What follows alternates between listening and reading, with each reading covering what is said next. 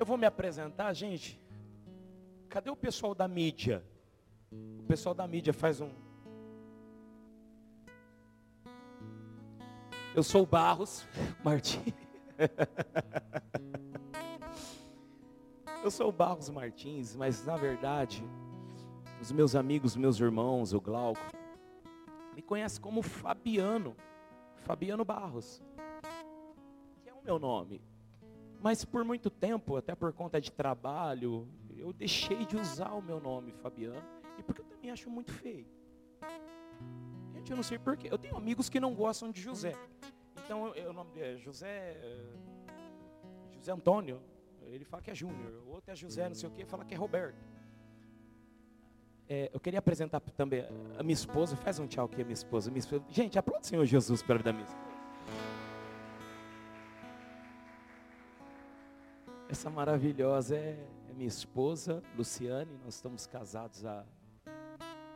Obrigado por me ajudar, 12 anos. Obrigado pela força.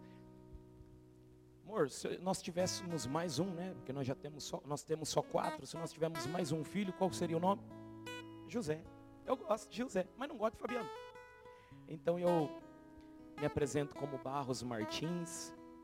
Eu sou amigo de infância do pastor Glauco.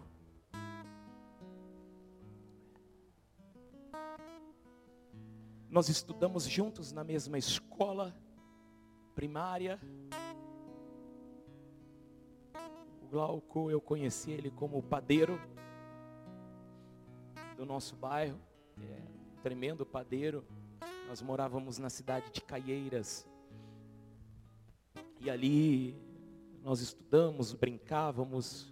Eu me lembro uma vez que eu, eu estava triste, chorando. Gente, esse cara sempre foi pastor. Sempre foi pastor. E eu passei triste, chorando de madrugada. E ele estava sentado na porta da padaria, esperando alguns procedimentos lá. E eu passei entristecido. E o que, que foi, mano? Não, estou triste. Acho que eu tinha brigado com a minha mãe, alguma coisa assim. Ele sentou, me aconselhou, esfria a cabeça. Não é assim. E me abraçou e me acalmou. Sempre foi pastor. E depois ele me colocou para trabalhar. É, pega aquela bandeja ali, risca aquele pão ali, amassa aquela massa ali, aperta aquele botão. É, ele me abraçou, me acolheu, mas me põe para trabalhar. E nós passamos uma madrugada tão gostosa fazendo pães. Mas eu estava consolado, porque ainda que ele ainda não professasse a fé em Cristo Jesus, Deus já tinha um plano e uma obra na tua vida. Deus já te usava. Crescemos e nos encontramos depois na nossa juventude. E eu trabalhava com música, eu tocava em grupos e bandas. Trabalhei muito tempo na Siemens, 12 anos na Siemens, ali na Lapa. Mas tocava na noite paulistana, e encontrei com o Glauco, ele sempre teve comércio, tinha bares. Pode falar isso aqui? Hoje eu estou descobrindo o passado negro. E ele contratava a, a nossa, as, as nossas bandas para tocar para ele e tal, aquela coisa toda. Depois teve um tempo que nós montamos um grupo onde ele era empresário da banda, ele era o mentor da banda, então nós passamos um período muito extenso juntos. E ia tudo muito bem. Trabalhava na Siemens, já muitos anos, eu trabalhei 12, como eu disse, trabalhei 12 anos na Siemens. Eu era supervisor de setor de mais de 100 pessoas dentro da fábrica. E um dia, é, nessas brincadeiras de infância, eu conheci as drogas. Como a maioria dos jovens começa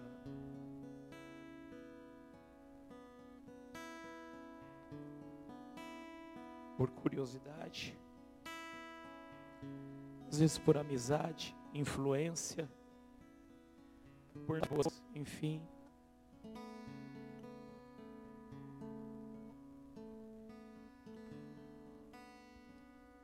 Eu quero deixar uma base bíblica do porquê que eu estou falando isso para vocês aqui hoje, tá?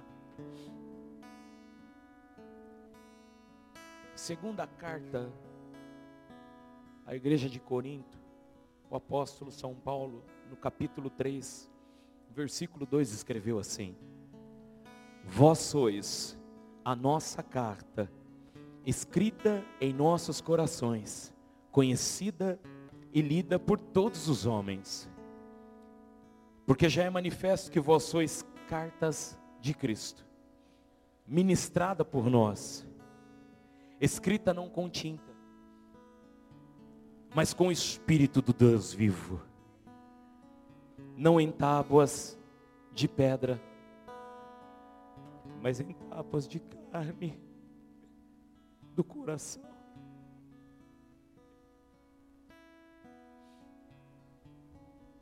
E nós tocávamos na noite paulistana então eu vou cumprir com essa ordenança, por isso que eu vou falar isso para vocês.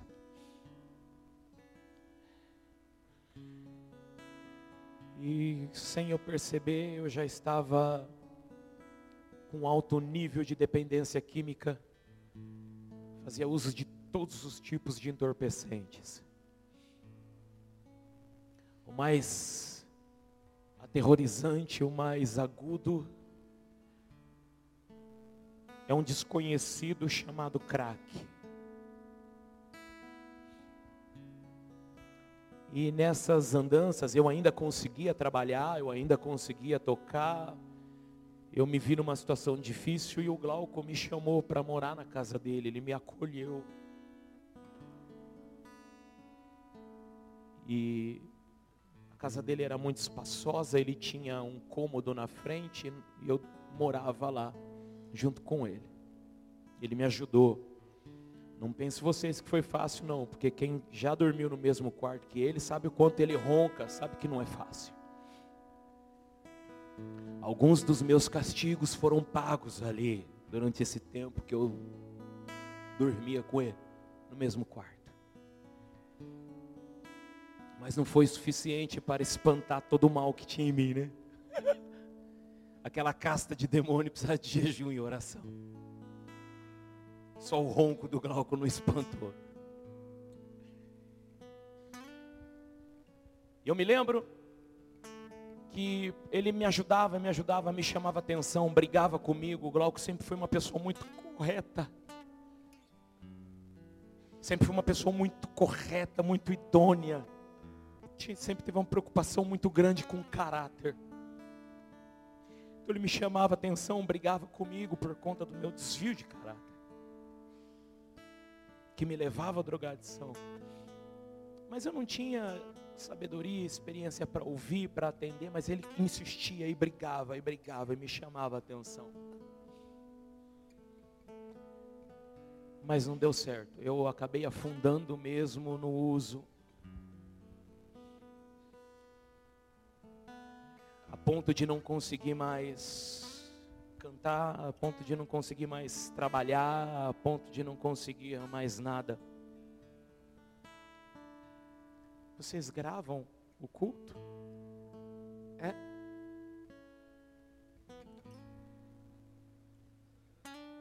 Eu preciso falar uma coisa para Dona Lina, mamãe do Glauco. Certa feita eu dormi na Barra Funda, onde era o nosso point. Esse rapaz, o William, era um dos nossos brothers. Sempre estivemos muito junto, acompanhou essa minha decadência. Você sempre foi minha inspiração, viu? E eu dormi na, na, na Barra Funda, no uso. O Glauco tinha uma barraca de lanches que tinha uma perua Kombi onde ele guardava as, a barraca. E tinha um morador de rua contratado por ele para dormir dentro da, da, da perua para cuidar das coisas. Eu não estava bem, eu estava alucinado por conta do uso e do desespero. Eu fui dormir na, nessa, nessa perua. E aí eu tirei o rapaz que estava dormindo lá, fui muito bruto com ele, por conta do uso mesmo, não estava no meu normal. E deitei para dormir. Eu acordei algumas horas depois. Eu nunca tinha te contado isso, né? Eu acordei algumas horas depois com os rapazes segurando aquele moço que estava com uma garrafa quebrada. Disse que iria me matar eu estava totalmente apagado. E eles seguravam ele, falou: Não, poxa, é o neguinho do samba, o Glauco vai ficar bravo com você. Não estou nem vendo, mano. Ele me tirou de lá, ele está me tirando, eu vou matar ele. Deus me deu um grande livramento naquela noite. Era uma madrugada de quinta para sexta-feira. Eu acabei saindo porque eu fiquei com medo, voltei para lá mais tarde. Quando foi durante o dia, ou a parte da tarde, eu acordei com a dona Lina. Apontando o dedo para a cara do Glauco. Ela falou: Você precisa ajudar esse menino. E ele, Glauco tinha, ele era bravo, ele era bravo com pessoas que usavam entorpecente. Ele não gostava. Ele, mãe, a senhora não sabe, ele usa droga, ele não interessa, você precisa ajudar este menino. Ele levou uma bronca da dona Lina por causa da situação que eu me coloquei. E as minhas decisões me levaram. Ele foi lá, me acordou bravo, como sempre. Brigou comigo. Neste tempo eu já tinha feito triagem numa casa de recuperação em Campinas. Eu morava ali em, Pirituba, na época, mas já tinha ido conhecer essa casa de recuperação e não quis ficar. Na sexta-feira, nós fizemos a, o último pagode. O Glauco me mandou embora para a casa dele, para dormir na casa dele com a mãe dele. A dona Lina me pegou pela mão quando chegou pegou um colchão, colocou do lado da cama dela. Falou: Você vai dormir aqui. E trancou a porta para que eu não saísse. Acordei de madrugada, querendo ir no banheiro. A dona Lina abriu a porta. Quando eu saí do banheiro, que eu pensei em dar uma fugida, ela. Com aqueles olhos verdes para cima de mim. Já terminou? Pode voltar a dormir. Trancar a porta e enfiou a chave debaixo do travesseiro.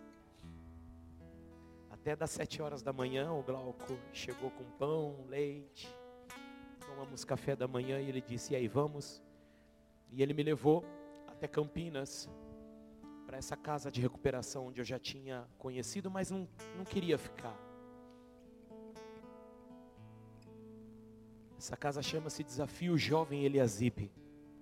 É uma casa que no próximo dia 23 está completando 30 anos de existência mais de 25 mil atendimentos ao longo desses 30 anos.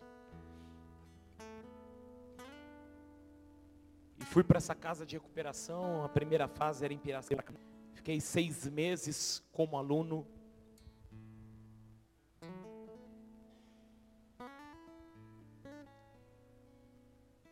Depois eu fiquei dois anos e meio como diretor interno da instituição. Bastante tempo, né? Porque o tempo é de Jesus. E se tivesse que voltar e ficar, o tempo que fosse necessário, ficaria. Nessa casa eu conheci, como eu disse quando eu cheguei, um tal de Jesus Cristo. Foi assim mesmo, irmão. Eu estava lá na entrevista, os caras falaram que não tinha remédio, que não tinha médicos, só tinha Jesus. Eu falei, ô oh, meu, eu sou dependente de crack, cara. Eu cheguei lá com duas overdoses de crack, mais de 15 anos de dependência, 59 quilos. Eu só aceitei me internar naquele dia, Glauco, porque eu sabia que eu ia morrer. Eu não queria morrer nas calçadas da Barra Funda isso que eu aceitei para Campinas. E morri.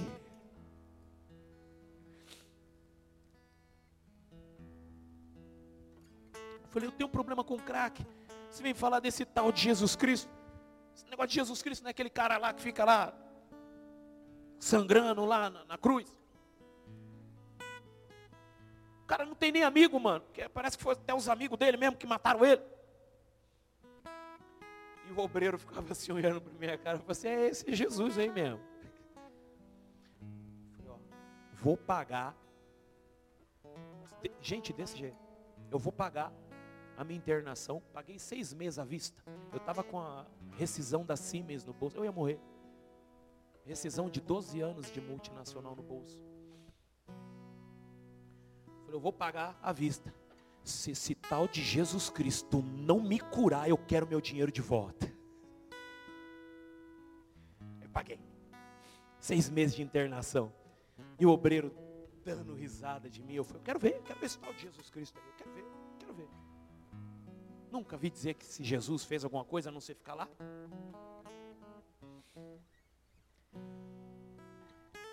E ao longo desses seis meses de internação, mais do que a salvação que só há em Cristo Jesus. Mais do que a unção e a graça e a alegria de ser, de viver ao comando do Espírito Santo. Eu conheci a paternidade de Deus.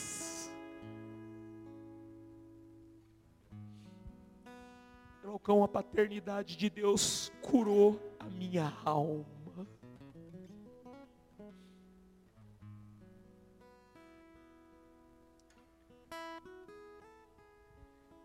Eu era um cara muito triste porque achava que minha mãe não me amava. Na verdade, eu achava que minha mãe amava meu irmão mais velho. E depois que eu me converti, eu fiquei sabendo que é verdade mesmo, é ele mesmo. Ele é o queridinho. Miserável. Se alguém ligar, falou, oh, o Barros foi atropelado aqui em Campinas. Ela pega a bolsinha dela, vai na hora. Se o meu irmão mais velho ligar nesse meio de tempo, falar, mãe, eu estou gripado. Ela desce do ônibus, ela vai lá levar o xarope, passar o Vic no peito. Filho, espera aí, porque seu irmão está atropelado lá em Campinas, a mãe já volta. Tá É verdade, eu vou fazer o quê? Né, dona Ana? Mas eu descobri que o fato da minha mãe amar mais o meu irmão mais velho não significa que ela não me ame, ela me ama. Ama mais ele. Mas orando, aprendendo a leitura bíblica, lá nós temos a casa do oleiro, que é um lugar de oração. Eu descobri que eu sou amado de Jesus. Eu descobri que eu sou queridinho do papai.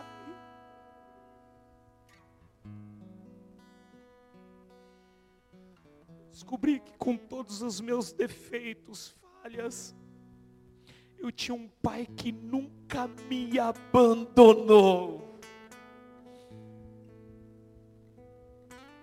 Que aquela quinta-feira ele estava lá na Barra Funda, tomando aqueles rapazes, segurando aquele moço para que ele não me fizesse mal.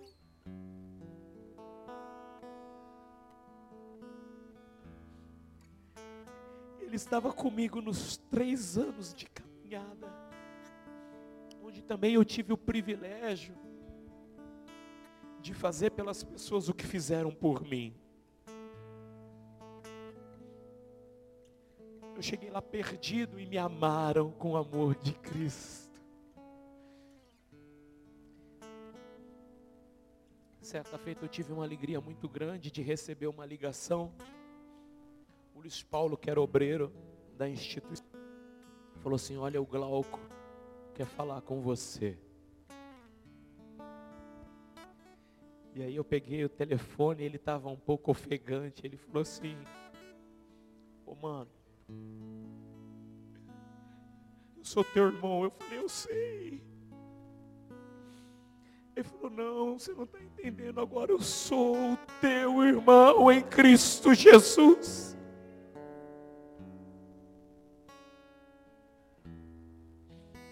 Aceitei Jesus, irmão. E foi um dos maiores presentes que eu já ganhei na minha vida.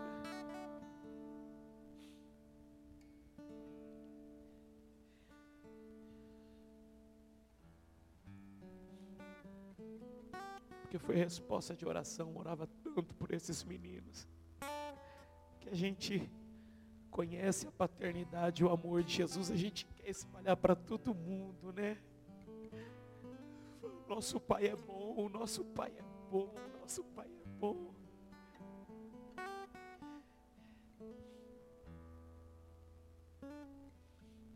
E ali eu fiquei três anos como diretor interno, cuidando da instituição, dos rapazes, ombreando meu pastor, que eu trago um abraço deles, tá? Eu estou aqui debaixo da autorização do meu pastor, Valdomiro. Eu deixo um abraço para ele aqui também, pastor Isabel, nossos discipuladores, orientadores.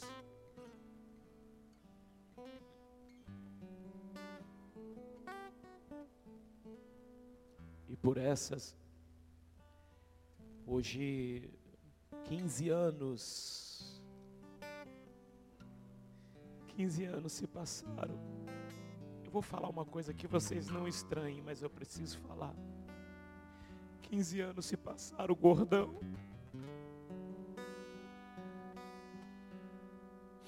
No dia que você me levou em Piracicaba, Campinas.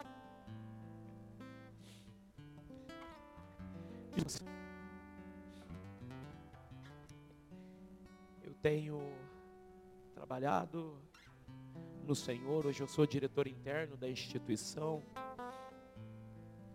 Eu sou auxiliar na nossa igreja.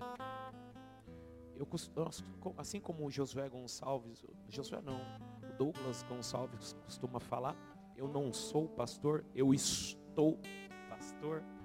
Então, quando eu estiver cantando, eu tô, sou cantor. Quando estiver pastoreando, eu sou pastor. Eu estou pastor. Estou pastoreando lá um desafio jovem em Azib. Nós ajudamos os nossos pastores na nossa comunidade.